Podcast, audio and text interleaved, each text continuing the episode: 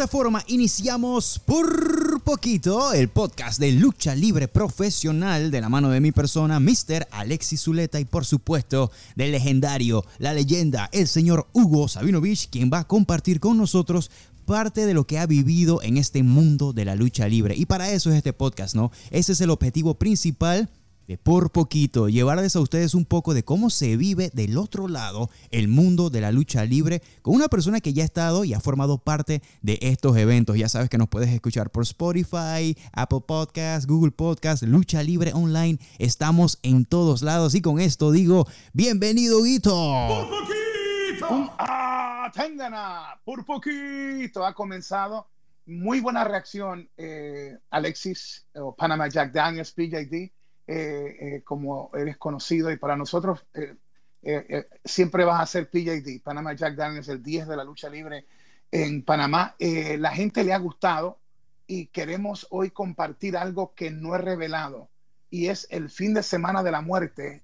Jake the Snake Roberts y Hugo Sabinovich, donde en este momento quizás hubieras estado haciendo tú solo este podcast y no conmigo. Así que vamos a hablar de eso pero también dónde comienza esta historia con Jake en Luisiana. El territorio se llamaba Mid-South Sports del vaquero Cowboy Bill Watts y que era uno de los territorios enormes, grandes. Oye, ¿en qué año fue esto? esto fue como en el 1980, 80-81. Eh, Mid-South Sports, eh, tú comenzabas desde, vamos a decir, Shreveport, eh, Luisiana, y al otro día podías estar luchando en Oklahoma, en Texarkana, o sea que eran viajes largos con diferentes promotores que formaban parte de Mid-South Sports. Y yo fui eh, buqueado o me programó Dory Funk Jr., que era una, una, leyenda de la lucha.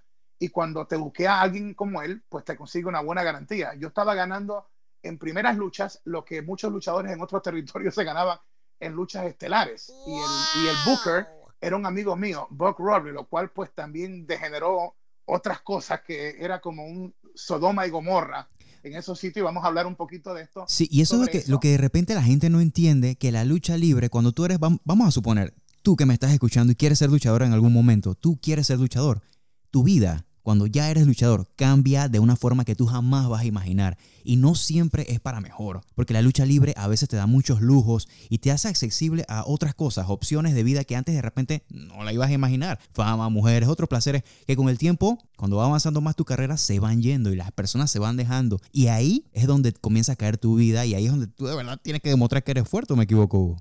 Sí, estás correcto. Eh, como estaba yo bien pegado como, como el personaje del muñecazo, hacían ángulos conmigo en algunas historias donde me metía al ring con las estrellas grandes de Puerto Rico, pues yo hacía mucho dinero y eh, no querían que yo viajara a otros lugares porque era parte central del hombre que manejaba los, los monstruos. Abdullah, Abdullah, mi monstruo, mi máquina. Y todos los, todos los grandes. Ahí es donde nace, eh, por ejemplo, un Super Black Ninja que llegó a ser la leyenda de Japón como Mr. Muta. Ahí están luchadores como Haru Sonoda, que desgraciadamente se suicidó, era una estrella grande de la empresa de Giant Baba, y también eh, eh, Ishikawa, y yo era el, el, manager de todos esos luchadores. Entonces, para yo salir, no querían dejarme salir porque yo era como garantía de, de espectáculo, era ese rudo odiado que tú querías amar, pero a la misma vez eh, me querían matar. Entonces salir era, y yo entendía, y eso es lo que los luchadores a veces, Alexis, tienen que entender, que quedarte toda una vida en el mismo sitio no es favorable. Incluso en el mismo matrimonio, yo, como pastor y apóstol, yo doy dos conferencias que digo, si tú no cuidas tu matrimonio, lo renuevas y le pones el romanticismo y hacen cosas diferentes, tanto en la intimidad como en el trato, y le ponen romance, eh, llega un momento donde muere eh, esa relación. La lucha libre es así también, el fanático te quiere, te ama, pero si te quedas estancado el mismo tiempo, el mismo año, dos años, tres, cuatro años, ya aunque te quieran y te van a querer, pero ya no eres lo que, lo que debiste haber hecho cuando debiste haber tomado la decisión de arrancar para otro lugar. Entonces yo entendía, yo entendía que tenía que hacerlo, los promotores no querían. Y Dory Funk, que era mi amigo, me dice, te voy a buquear para Japón, pero eh, también quiero que estés unos meses en amarillo. Entonces Carlos Colón le dijo, no, eh, lo de Japón y otros sitios sí, pero después lo otro. Así como que me controlaban el, los espacios. Pero entonces fui a Luisiana Y a Luisiana fui cuando ese territorio era parte de la NWA, aunque tenía su propio campeón y todo. Y Alexis, eso era un, increíble. O sea, estamos hablando de llenos tras llenos. Y el Booker era Buck Rowley, que era panameño. Entonces, no quiero meter nombres para decir todo lo demás, pero lo que te quiero decir era, que eh, era bueno y era malo. Porque eh, yo estuve tres meses allá y te soy sincero, yo no creo que hubo un día que no bebí, no creo que hubo un día que no estaba mujereando, no, creo que, no creo que hubo un día donde yo no usaba droga, pero la filosofía de, de, aquel que dice que lo controles, que tú siempre dices, y yo decía, ¿sabes qué? Esto yo lo puedo dejar cuando, cuando yo quiera. Y en Puerto, Rico dicen, en, Puerto Rico dicen, sí, Pepe, tú dices ahora, claro. Entonces, imagínate tú estar en una época donde Young Yard Dog se convertía en una estrella y Buck Robley era el que lo entraba con esa, esa carreta de, de gimmick de Joe Carton con, con, llantas y todas cosas y las tiraban al ringside. Pero lo curioso es que el moreno afroamericano Junkyard Dog estaba ah, como aullando eh, como el perro en, en, la, encima de la carretilla, pero Buck Robley tenía puesto como uno de esos eh, como cosacos, pero no de otras guerras, sino de lo controversial que sería si hoy, si hoy lo hacen, eh, cierran la empresa de un, de, de, de un nazi del tiempo de, de, Adolf Hitler. De hecho, cuando Terry Funk, y esto, y esto no lo van a escuchar en otro lugar, cuando Terry Funk hacía los ángulos grandes contra Junkyard Dog, el tipo hizo uno que yo, yo hoy no puedo creer que lo hiciera. Hizo uno donde se veía la sombra de alguien colgado, como cuando linchaban a los afroamericanos. Este, te recuerdas la triste historia de lo horrible, pero que la lucha en ese tiempo habían villanos alemanes, estaban los de Irán con el Sheikh de, o sea, que comenzaron la gente a ver cosas tremendas después, pero en, en Luisiana yo vi cosas increíbles. Entonces esos tres meses tú tenías el talento de ver a un, a un Bob Robles manejando las, ideas creativas, era un genio para esto. Pero tú tenías a un jovencito, Ted DiBiase, que fue el Million Dollar, Ted, eh, DiBiase, que, que, es pastor ahora y todo. Y que está vendiendo su casa, te está vendiendo su casa por un par de millones. Sí, en este tiempo, mi hermano, en ese tiempo, era perdición completa. De hecho, en su testimonio, él lo dice. Eh, eh, esos eran los tiempos donde estaba Hugo allá. Tres meses de estar al lado de talentos que, como los Freebirds. Tú ibas en un carro con esos Freebirds y comenzaba, ahí está la palabra, peligro, peligro. Comenzabas un, comenzabas un lunes y usualmente seguíamos el tour hasta el domingo y yo no recuerdo un día donde no estaba endrogado, estaba borracho. Eh, y lo digo esto no, no por mal ejemplo, sino que tengo que contar la verdad y amanecías con, cuando tú despertabas, es que te dabas cuenta qué mujer estaba a tu lado y hay veces que eh, era inclusive hasta una luchadora que ya tenía novio y todo y de momento yo abría los ojos y veía a Buddy Robertson de los Freebirds estaba con dos mujeres por allá en, mi apartamento y de momento yo miraba y decía, wow, esta es la novia de, de un amigo mío. Eh, o sea que, que eran unas locuras eh, eh, increíble. simplemente no había límite en esos camerinos. Y esta no es la primera vez que escuchamos este tipo de historias, pero bueno, creo que es la primera vez que la escuchamos de tu voz. Sí, porque quería que la gente supiera eh, todo lo que Dios ha hecho en mi vida, wow. de dónde yo vengo. Entonces, la, tú luchabas en lugares, y, quiero que la gente sepa que Luisiana era un territorio very strong en asunto de las drogas. O sea, que no crea que era fácil ahí pero el, el que mete eh, drogas a su sistema o alcohol o apuestas, tú vas a hacerlo como, como sea sin importarte el peligro. Yo llevaba droga en los aviones y lo ponía en la planta de mis zapatos y luego eh, eh, yo sabía cómo desconectar el, la cosa de las alarmas de fuego. No, yo era un experto en eso. Y te digo, la, la drogadicción es tan fuerte que tú te metías la cara dentro del inodoro y fumabas el crack eh, eh, con la cara metida donde la gente pone las nalgas, metías la cara uno allá adentro, prendía la pipa eh, y entonces ahí daba el empujón completo y cuando soltabas el humo de ese veneno, de esa droga que, tanto daño me hizo, tú empujabas el botoncito para que a la misma vez se fuera completo y luego tenías dos minutos para colocar de nuevo la, y no voy a dar la clave porque entonces alguien, alguien va a querer intentarlo.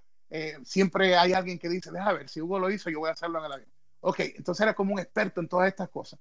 Y llegamos para un lugar en, Mississippi, el Coliseo sienta como 14 mil personas. Estaba Alexis repleto. Yo era la segunda lucha, porque en ese tiempo no era estelarista, yo era manager de estrella, pero mi posición tanto en Japón y en, y en otros sitios, yo no era la estrella, y, pero estaba ganando como una estrella en otro territorio. Me toca luchar eh, con Jake the Snake Roberts. Eh, no era mi primera vez, habíamos luchado unas cuantas veces. Eh, y en esta ocasión, tanto Jake como yo hemos estado endrogados por días, mujeriando. Te digo, y esto no es para decir, wow, qué bruto lo que yo hacía, no, esto no es una, esto no es una bendición, esto es una perdición porque me costó matrimonio, me costó mucho, me hizo mucho daño la, irresponsabilidad completa del ser humano cuando llega hasta ese punto de perdición y de hábitos completamente equívocos, pero que era lo que todo el mundo hacía.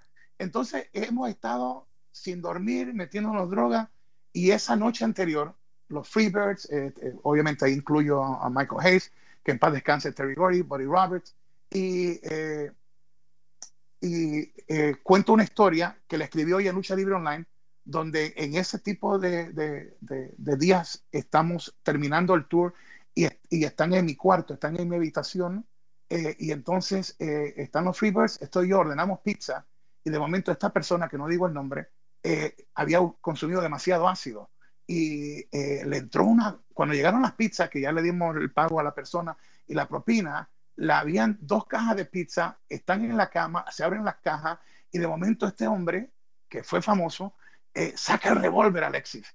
Y saca el revólver y nos apunta a nosotros. ¿Pero por qué? Ahora, porque estaba con una nota de ácido y cuando tú estás en esos viajes, ahí es cuando tú ves toda la desgracia que sucede. Eh, y nos, nos, apunta con un revólver y eh, entonces está Michael Hayes, está eh, está por el estoy yo, entonces el más grande que, que Terry Gordy, dice, no, cálmate, esto que lo otro, y el tipo entonces con una mano apuntándonos, y él cree que es un chiste lo que está haciendo, está en una nota de otro mundo con un revólver cargado, era un Magnum, si no me equivoco, y en ese momento comienza a, agarrar los pedazos de pizza y como que se come un pedazo y los estaba viendo y todo, pero olvídate de la pizza, eso no era lo importante, lo importante es que este hombre está armado, y nosotros estamos al alcance de ese revólver, pero no poder tocarlo porque hay una diferencia entre eh, tú estar al, lado y arriesgarte a quitarle el revólver a tú saber que hay diferentes eh, pasos que tienes que llegar antes de llegar al revólver. Entonces, finalmente, Terry Gordy, eh, Michael lo convencemos, le dio como un, comenzó a llorar, había tenido un problema, yo no sé, con la esposa, anyway. Total es que, que en ese mundo yo habitaba y no habíamos descansado, habíamos usado drogas, todo. Me toca luchar en Mississippi, el coliseo está repleto, estaban los Briscoes, estaba Harley Race en la cartelera, wow, Young Dog que ya estaba fuerte, estaban subiendo a Mr. Wonderful, Paul Ondorf también, el hermano de él también, que luchaba muy bien, yo nunca sé lo que pasó con él, pero el hermano luchaba muy bien también. Anyway, una cartelera grande, creo que estaba Terry Funk en la cartelera, pero algo macanudo, sobre 12 mil, 14 mil personas. Yo soy la segunda lucha eh, ya nos dan los finales, esto que lo otro. Tanto Jay como yo estamos hablando y de momento, mano, nos hemos quedado knockout, los dos. Pero estamos en un lado, aparte de, donde están los camerinos, que es como un, como si fuera un espacio como para poner eh, alguna maquinaria, que ah, si tú no vas hasta el mismo lugar, no te das cuenta que hay nadie ahí. Eh, y como que el, cansancio, la droga y todo, como que nos tumbó y los dos nos habíamos quedado knockout. Entonces está Buck Robley, el Booker, buscándome, porque ya la primera lucha ya entró, y, y ponte la primera lucha, en la segunda lucha tiene que estar listo ya, y más cuando está grabado para televisión. No lo encuentra y Buck, que sabe lo que yo estoy haciendo, sale a buscarnos y era como un radar. Ese tipo nos encontró, nos entró a cachetada, pum, pum, pum, como en las películas. Nos entró a cachetada, nos echó agua fría en la cara. Y, y cuando fue esa segunda lucha, yo no sé, no voy a tomar el crédito yo, pero Jake hizo un imposible. Fuimos 15 minutos, eh, gana la lucha. Yo, yo sé lo que pasó, pero hasta el sol de hoy yo no me recuerdo eh, eh, lo que pasó. Y cuando llegamos para atrás, Bob Robley, el, Bill Watts, nos felicitó y nos habíamos dado machetazos duros. sí, nos habíamos dado machetazos duros Em, había, había tirado un, un, tope de la tercera cuerda. Oh ah, Jake, siempre, Jake, siempre fue una tremenda base. Jake te agarraba del estilo japonés, americano, mexicano. Jake era, era, desde jovencito.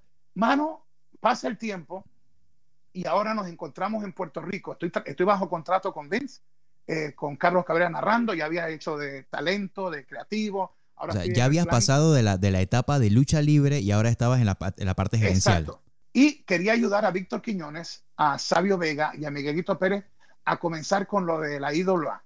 Entonces, Vince nos dejaba en ese tiempo, mira, mira qué locura, nos dejaba utilizar luchadores como The Undertaker, eh, The Rock, eh, Dudley Boys. Kane, fue el ángulo conmigo en pareja, que si ustedes sí, no lo, recuerdo. que chequear, eso, esa fue la, primera la primera casa, o lo que se llama asistencia llena, donde nace ya IWA como empresa, es ahí. Entonces, eh, tenían a luchadores de la, de la WWF en Puerto Rico y la condición era que enviaban un agente que usualmente era uno de los dos árbitros, que era uno de los Hefners. Ese es el que te reporta todo y el que de noche en ese tiempo todavía eh, dejaban un mensaje. Ahora todo es a través de eh, texto o lo esto, cuánto, cuánta gente hubo, cómo estuvieron las luchas, si hay que reportar a alguien que se portó mal o algo, se lastimó a alguien. todo eso le llega a Vince de cualquier cartelera, no importa en qué parte del mundo. Pero eh, nos estamos quedando en un hotel de lujo y como ya yo no estoy viviendo en Puerto Rico, voy, voy es para hacer esta cartelera, pues yo me le digo a, a Sabio y a Víctor, eh, mira, dice Jake que, que no, tome yo un cuarto, que me quede con él. Entonces, los promotores estaban contentos porque usualmente un luchador es un luchador solo en el cuarto. Eh, Jake quería, como sabía que yo dominaba el área y todo, y los planes eran hacer droga y todas las demás cosas, pues Jake dice, no, yo no te pierdo a pie pisada, tú vas a estar ahí, ok. Pues todo, todo comenzó como inocentemente, hicimos entrevistas en televisión y después ya no había nada hasta el otro día, en la noche, que era la cartelera grande. Wow, comenzamos a meternos whisky con cocaína crack y comenzaron Alexis a pasar las horas y comenzaron a irse miles de dólares. Y entraban mujeres también y era como nuestro propio espectáculo, ya tú sabes, de, claro. de, strip, de strip y todas las demás cosas, que no quiero, no quiero dar los lujos de detalle. Que ahora también hay que aclarar que eso ha cambiado mucho en estos tiempos, ya de repente las cosas no son tan libres, ya a mí me ha tocado luchar, casualmente tú me buqueaste en Puerto Rico, luché tres veces allá y, el ambiente fue muy, pero muy profesional, la verdad que si, si acaso salimos a tomar una cerveza. Sí, ahora tú buscas, por el contrario, tú buscas que, que, que lo, de la familia esté primero. Y no, y no porque soy pastor, sino que nos ha costado tantas muertes. Tanto de nuestros muchachos y muchachas han muerto, tantas estrellas, que uno aprende. El que no aprende de la historia está condenado a repetir la historia. Entonces, seguimos en este patrón y, y se va la primera noche y entonces el día sigue y ahora viene eh, alguien que nos está eh, comprando, él sale a comprar toda la droga, nos trae para acá. No hemos, no hemos cenado, no hemos desayunado, lo que hemos tomado es cerveza, whisky y toda esta droga. Y yo ya siento que mi corazón me está haciendo, eh, eh, o sea, como que algo está pasando. Jake está botando sangre por la nariz. Y yo le digo, en medio de mi, en medio de mi nota, yo le digo a Jake, eh, Jake, en unas horas tenemos que ir para la cartera de lucha. Y estamos mal, estamos mal, tenemos que detenernos porque esto se lo van a decir a Vince y, y nos van a votar. Yo le dije, mira, tenemos que detenernos. Y él me mira y me dice, vamos a seguir. Yo seguí como una hora más y yo le dije, mira, en cuatro horas, en cuatro horas, no, eh, Aaron Hefner, uno de los árbitros, va a estar chequeando que todo el mundo esté abajo en la, en la buceta que era para los luchadores eh, de WWE, para todo el personal de nosotros. Y si no nos encuentra, vamos a tener un problema, porque él quería que, que eh, alguien, no, no voy a decir su nombre, nos manejara para poder llegar a nosotros. Y dije, no, nosotros no vamos a hacer que alguien nos lleve para allá vamos a irnos con todo el equipo porque si no nos va a traer problemas. Yo le dije, vamos a, vamos a, dejar, a dejar esto ahora. Y él me dice, no, no, no, vamos a ordenar, vamos a ordenar más droga. Le digo, no. Le dije a la persona, no, no quiero que busques más. Jake se enojó, dice, yo creía que tú eras mi amigo y hasta se puso sentimental, como a llorar, ¿cómo tú me, traicionas así? Y le dije, Jake, estamos muriéndolo, mira, eh, eh, yo, estaba casi vomitando sangre. Él estaba sangrando por la nariz. No hemos comido, estamos, eh, el corazón parecía que se me iba a explotar. Le digo, Jake, si, si seguimos aquí, nos vamos, mira, vamos a morir. Y él, y él me dijo, bueno, si tú no la consigues, yo la voy a conseguir. Y dije, Jake, no. Y salió por esa puerta y yo, mira, yo no lo seguí. no volvió a tiempo. El árbitro Hefner lo estaba buscando, lo buscamos nosotros yo no quería decirle a Hefner lo que había pasado y yo lo que me, se me ocurrió decirle que estaba bebiendo. Y hermano, yo logré llegar para allá a hacer mi trabajo, pero a duras penas, porque te soy sincero, estaba mal, eh, me metí al baño y, era, era sangre lo que salía de mi, de mi, adentro. Eh, no apareció Jake ese día, no apareció el otro día y eso costó que lo despidieran en esa oportunidad también. O sea que esta historia nunca ha sido eh, revelada de tal magnitud y yo fui uno de los protagonistas. No me siento orgulloso de contarlo, pero si esto sirve para que alguien entienda que cuando llega la fama hay que tener cuidado porque a veces la fama, el dinero, eh, se convierten en tu peor enemigo y eso me ocurrió, me ocurrió a mí y, estoy contento de ver que Jake, eh, según lo que me han contado, se ha enderezado, pero esa no fue su única caída. Ahí, fue donde también se habla de la historia de eh, Stone, y el 316 no, ahí fue que nació, ¿no? Gracias a Jake the Snake y esa lucha nace el nombre de Stone Cold. Pero la gente de repente no sabe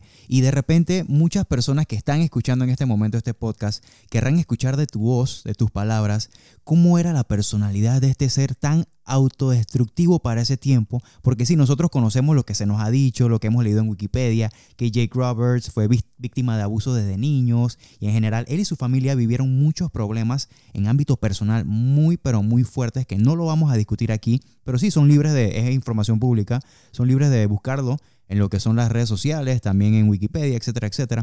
Pero este es un ser lleno de traumas, este es un ser que desde niño tuvo muchos problemas y él se introduce al mundo de la lucha libre porque su padre era luchador también. Sí, y, te digo, si aún así brilló, imagínate lo que hubiera sido si no hubiera sido por eh, las drogas y el alcohol. Inclusive, él por poco era arrestado porque a veces se, se metía tanto en, en el mundo de las drogas que se olvidaba de las, de las serpientes que tenía que, que, alimentar y cuidar. Tú sabes que las serpientes hay que tenerle sus ratones a, a, cierto tiempo y tienen que respirar libremente cierto tiempo.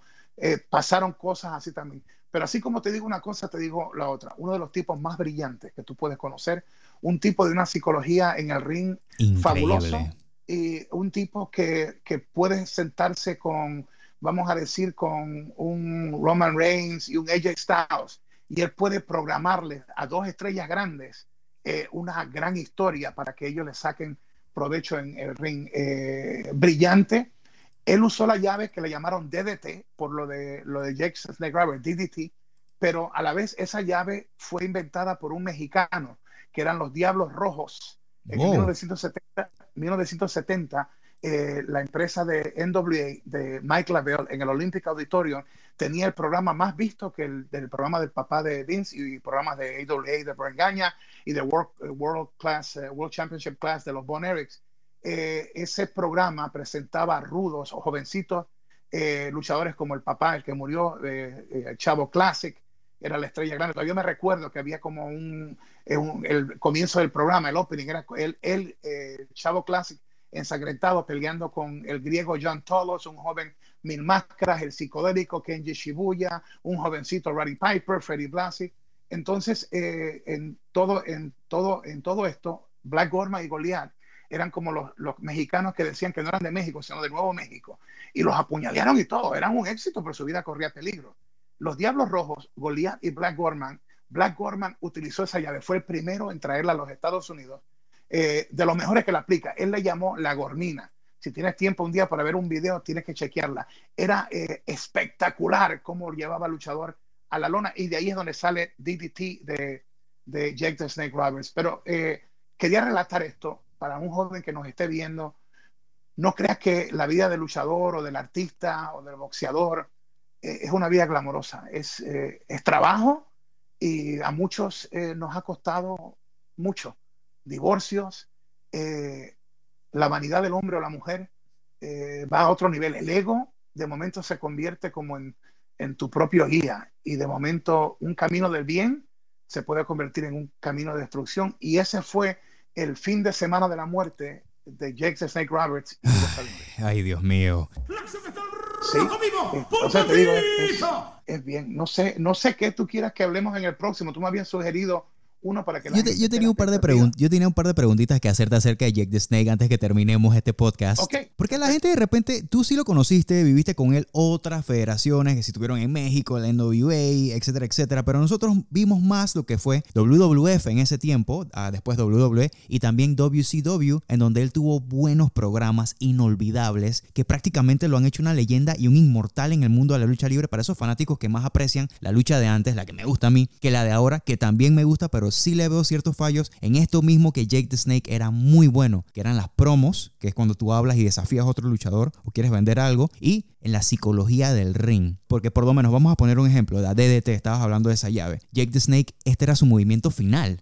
Ahora la DDT es menos que un movimiento de transición, cuando en verdad si tú aplicas una DDT en la vida real tú puedes literalmente matar a alguien. ¿Qué es lo Sí, que y otra cosa, otra cosa, te interrumpo ahí un segundito con Sí, este tranquilo.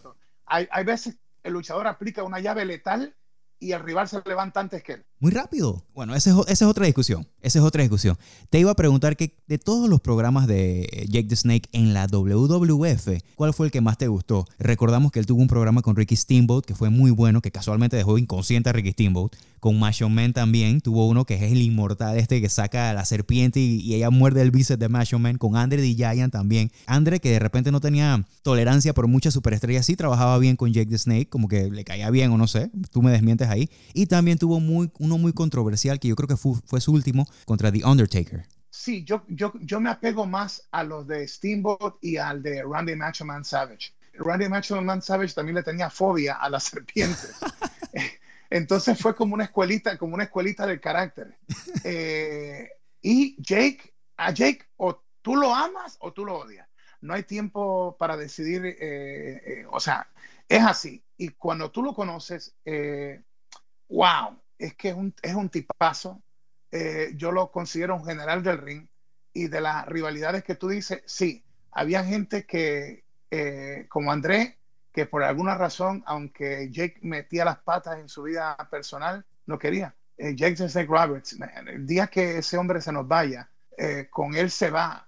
Historias que hemos contado y historias que, que nunca se podrán, se podrán contar.